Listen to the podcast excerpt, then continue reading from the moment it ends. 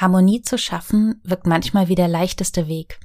Alle sind glücklich, dann kann sich niemand beklagen und es bleibt mehr Energie für den Rest des Lebens übrig. Doch so funktioniert es nicht. Nicht wirklich.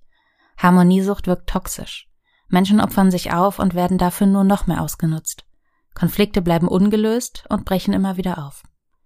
Die Psychologin Dr. Ulrike Bossmann und ich haben euch bei Instagram gefragt, worüber wir heute sprechen sollen.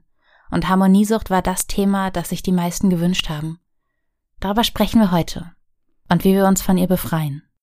Du, also eigentlich wollen wir gar keine Kinder. Ich muss los. Ausnahmsweise mal keine Rückenschmerzen. Elternabend. Die wollen, dass ich freiwillig kündige. Wir stecken mitten in der Rush-Hour des Lebens. Zwischen 30 und 40 passiert verdammt viel gleichzeitig. Herzlich willkommen im Podcast Liebe deine 30er. Mein Name ist Isabel Prophet und wir sprechen hier über alles, was in diesem Jahrzehnt passiert.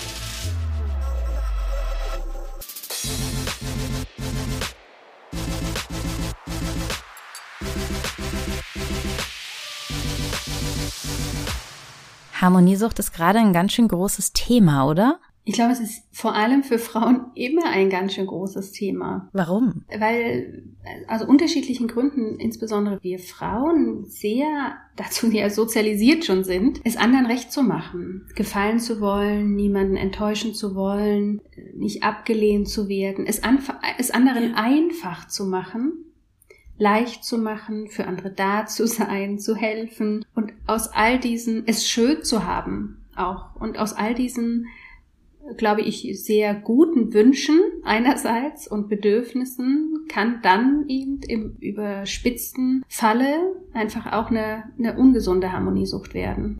Das glaube ich auch. Und ich habe mich auch gefragt, ob es nicht sogar fast immer so ist. Weil wenn du sehr nach Harmonie strebst, dann ist es, glaube ich, auch oft ein Weg, dass du dafür etwas opferst. Und dieses etwas bist möglicherweise du selbst, sind deine eigenen Bedürfnisse.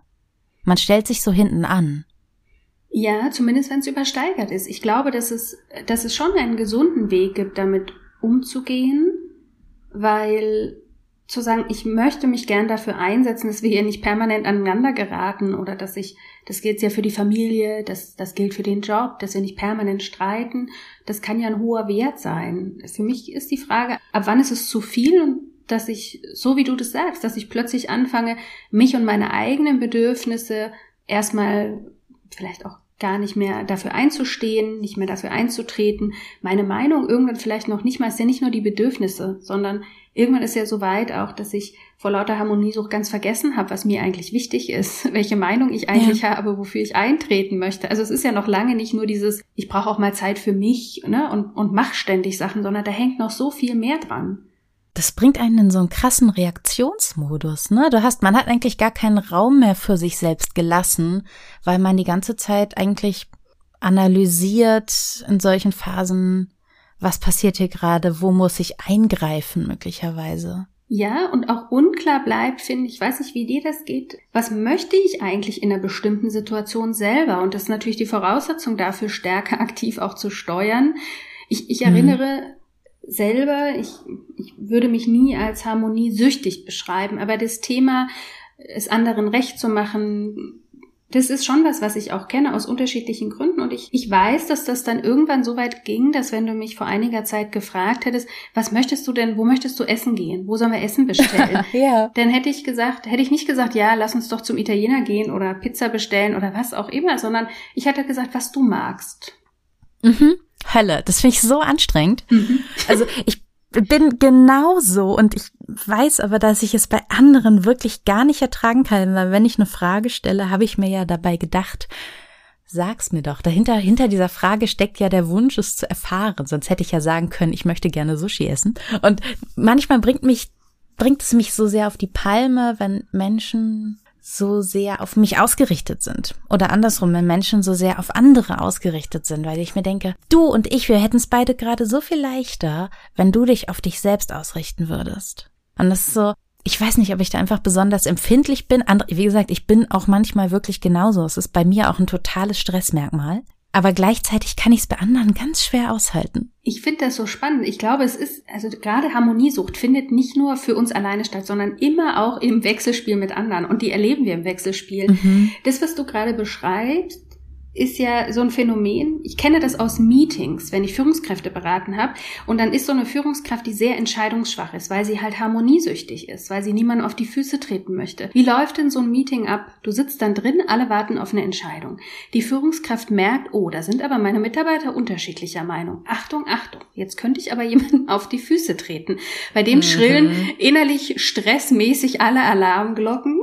Dann geht's los mit dem Rudern, nochmal die Argumente abwägen, nochmal versuchen, Kompromisse zu finden, irgendwie sich zu winden. Das nervt ja tierisch. Also alle anderen, die da drin sitzen, die sagen, hey, ich habe irgendwie heute noch was zu tun und brauche auch jetzt mal ja. die Entscheidung von dir, sind ja wahnsinnig genervt. Also das, was du mit der Frage nach dem Restaurant gerade beschreibst und das wiederum triggert aber natürlich wahnsinnig einen Menschen mit Harmoniesucht, weil der ja sieht, oh Mist, guck mal, jetzt die Isabel ist gerade genervt von mir, jetzt musst du umso mehr drauflegen, um ja bloß die Harmonie herzustellen. Das ist ja so ein richtig schöner Teufelskreis, in dem man sich dann auch echt, wenn du so harmoniesüchtig bist, so leicht reinschraubt. Ja, Isabel ist sehr gerne selbstständig und das so Konferenzen sind definitiv einer der Gründe.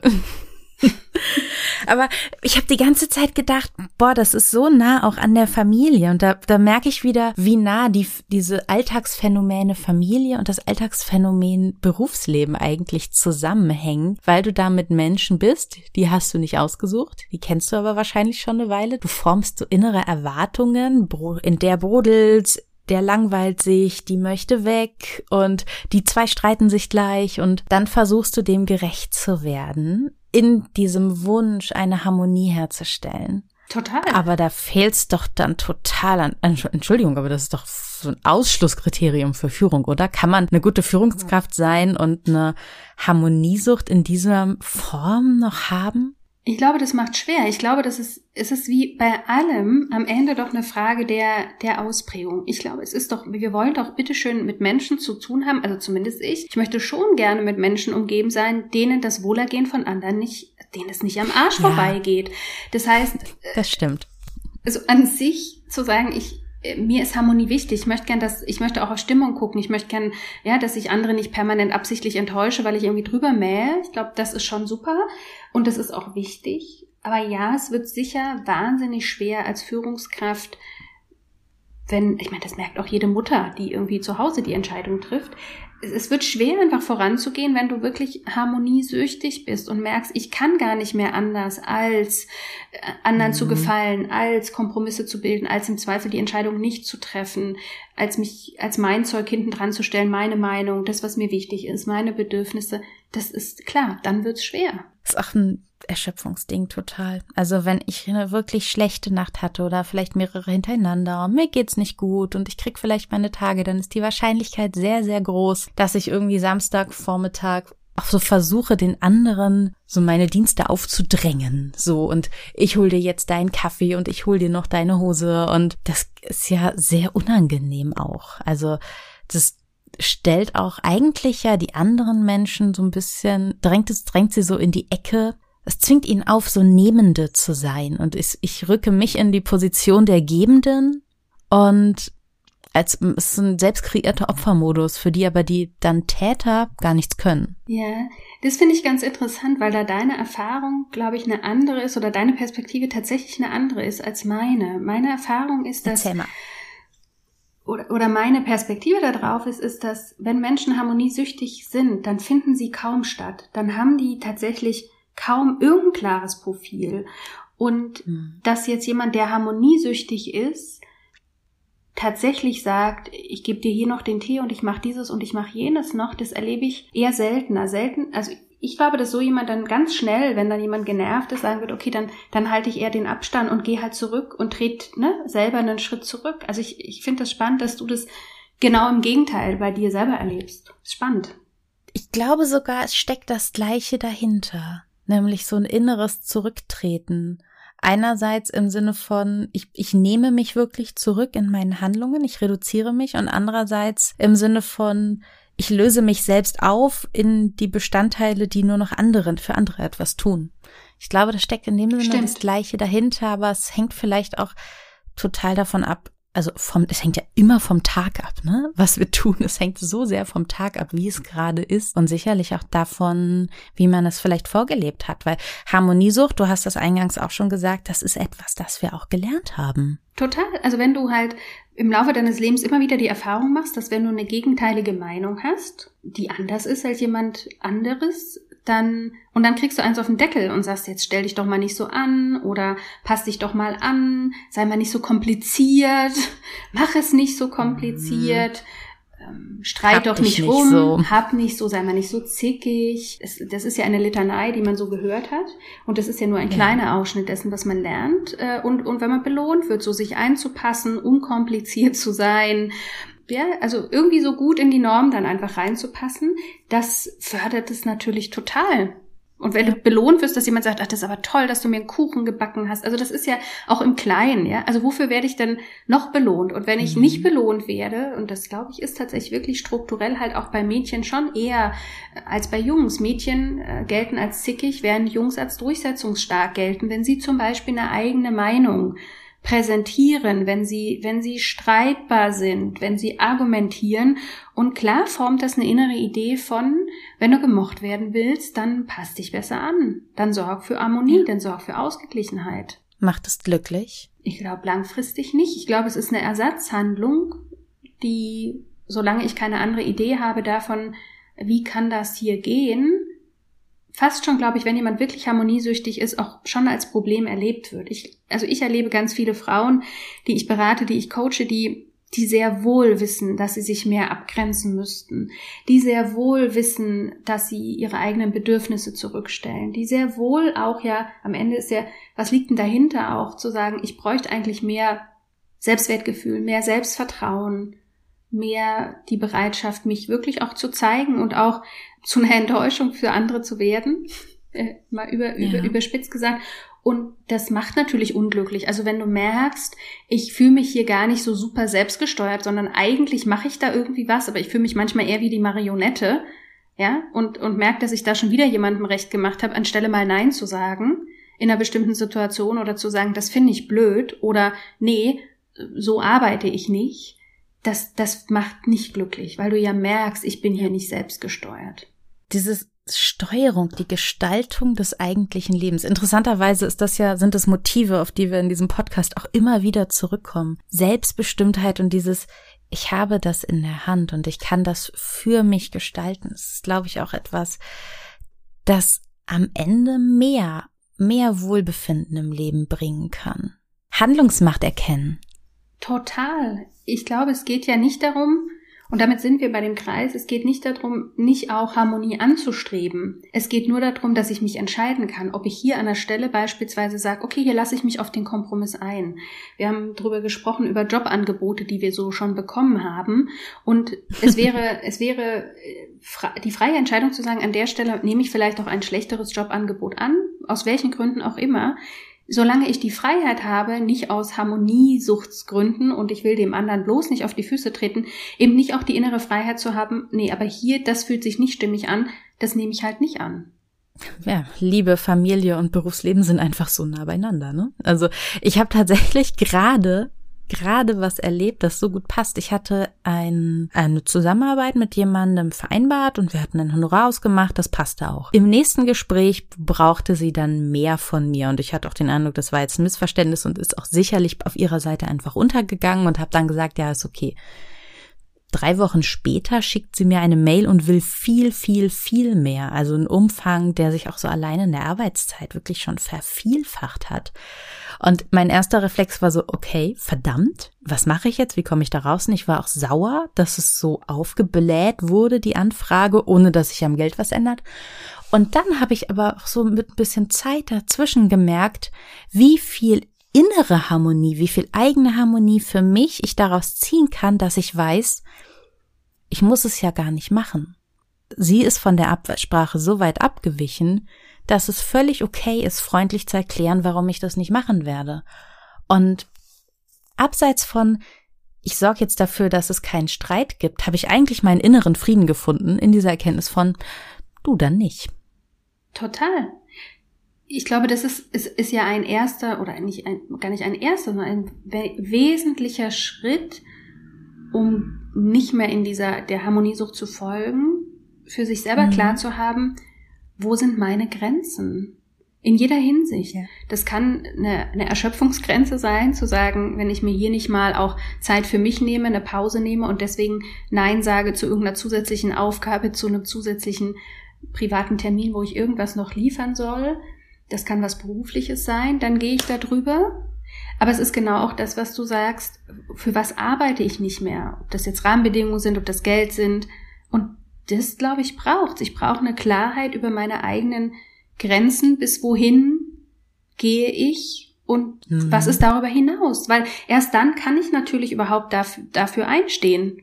Da merkt man auch, wie viele der aktuellen Phänomene so zusammenhängen, weil das Thema Grenzen war auch eines derjenigen, die sich die Nutzerinnen und Nutzer gewünscht haben. Du hast jetzt genannt, die eigenen Grenzen erkennen. Du hast gesagt, es hat was mit Erschöpfung zu tun. Du hast auch den Punkt so der Fairness, wofür möchte ich arbeiten und wofür nicht genannt. Und ich weiß, du machst auch zum Beispiel in deinem Stresspilotenkurs, beschäftigst du dich auch ganz viel mit dieser Frage. Was sind noch Ursachen von Harmoniesucht? Was sind die darunterliegenden Phänomene, die du bei deinen Kundinnen und bei den Menschen, mit denen du zusammenarbeitest, so entdeckst? Ich glaube, es läuft immer, fast immer, auf dasselbe hinaus.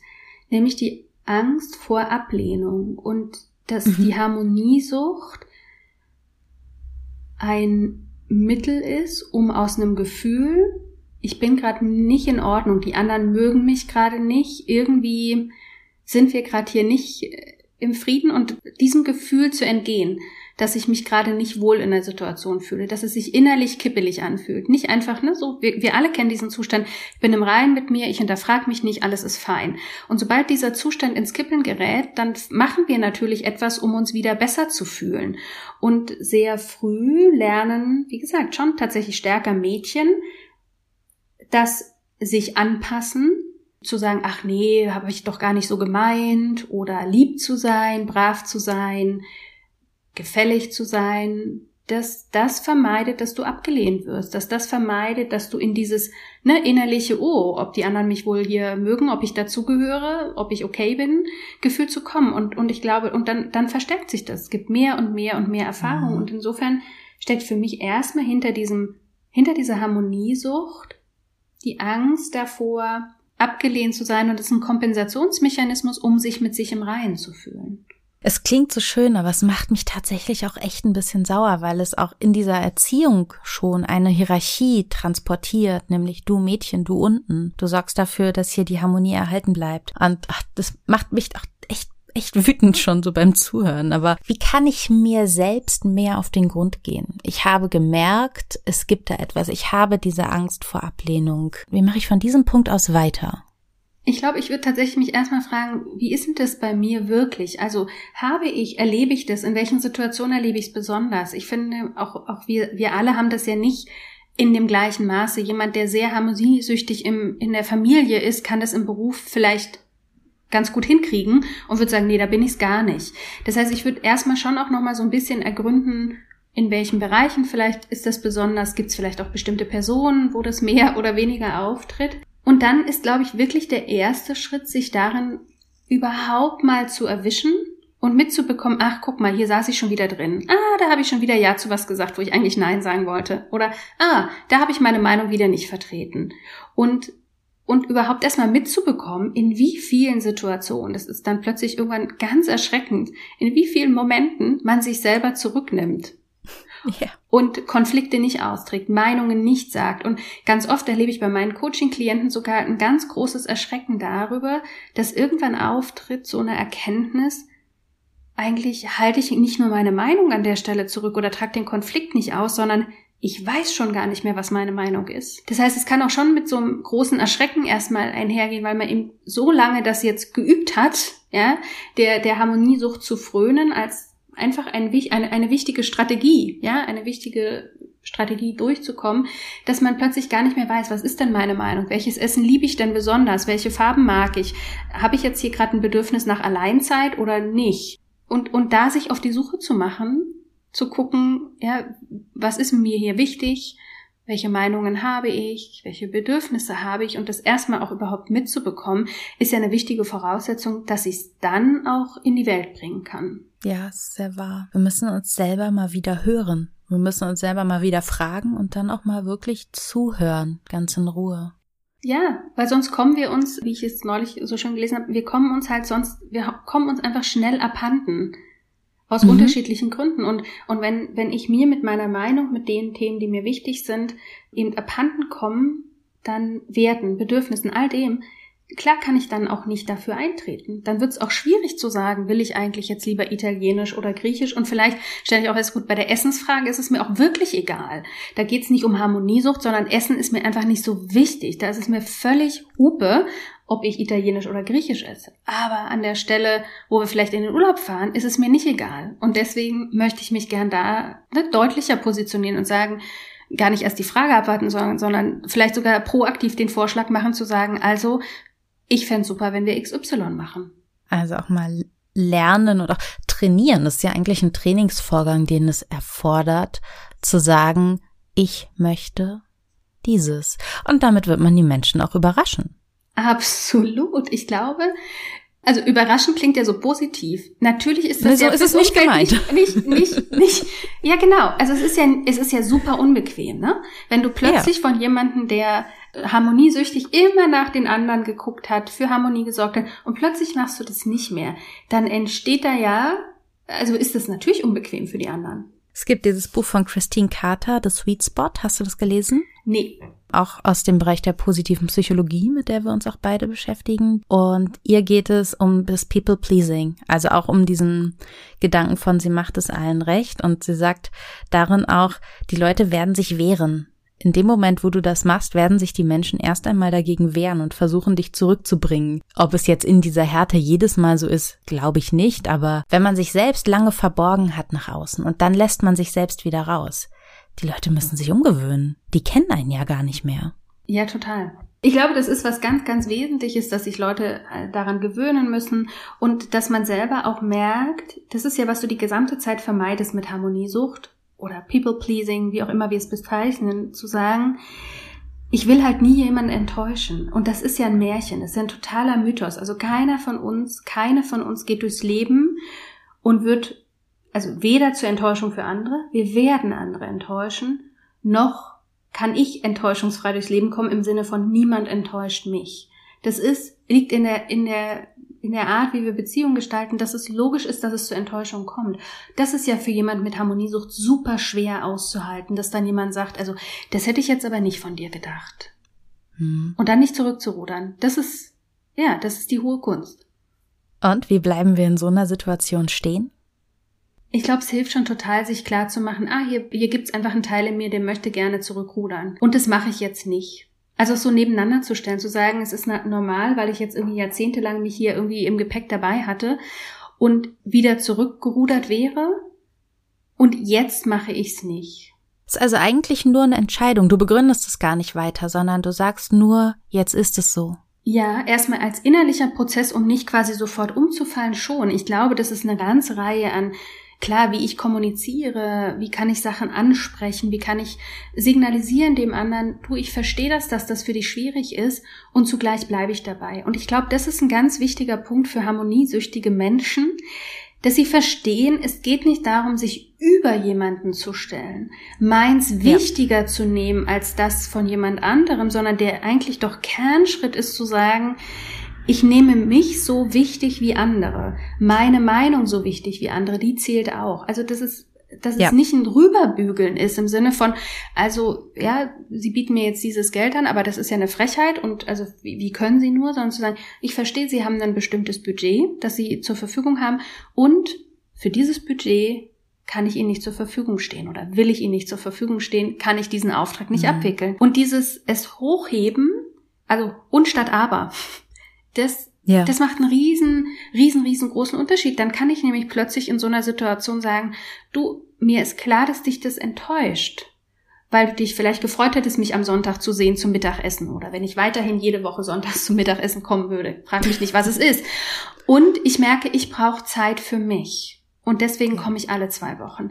Das macht es viel leichter, nicht umzufallen, wenn ich mir klar mache, eine unterschiedliche, ein unterschiedliches Interesse, ein unterschiedliches Bedürfnis, nichts anderes ist ja eigentlich ein Konflikt, eine Meinungsverschiedenheit, ist eben nicht gleichbedeutend mit ich, ich mähe den anderen nieder, sondern ich kann das beides einfach da sein lassen und darf bei mir bleiben, ohne den anderen abwerten zu müssen in dem, was ihm gerade wichtig ist.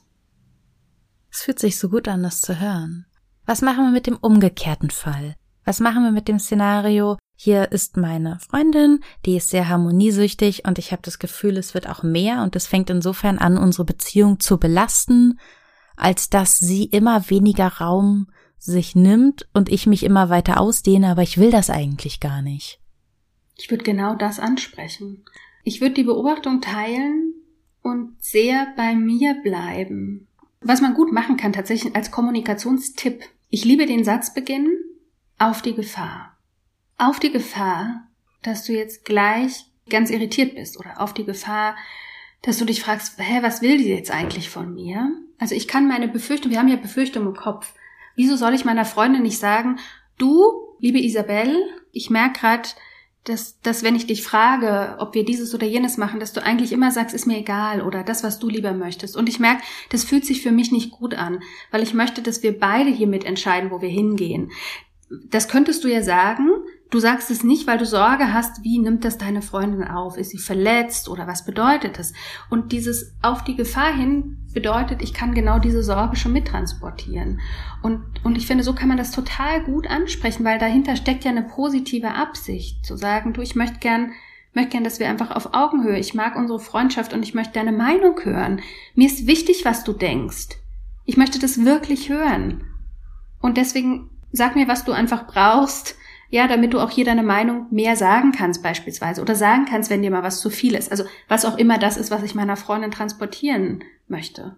Vielen Dank. Das sind sehr, sehr gute erste Schritte. Ich mag es ja immer, wenn man zu einer Idee davon kommt, wie man loslegen kann. Das hast du uns heute gegeben. Vielen lieben Dank, Ulrike Bossmann. Es war ein schönes Experiment, mal so spontan über ein Thema der Hörerinnen und Hörer zu sprechen. Das machen wir auch noch mal wieder, oder?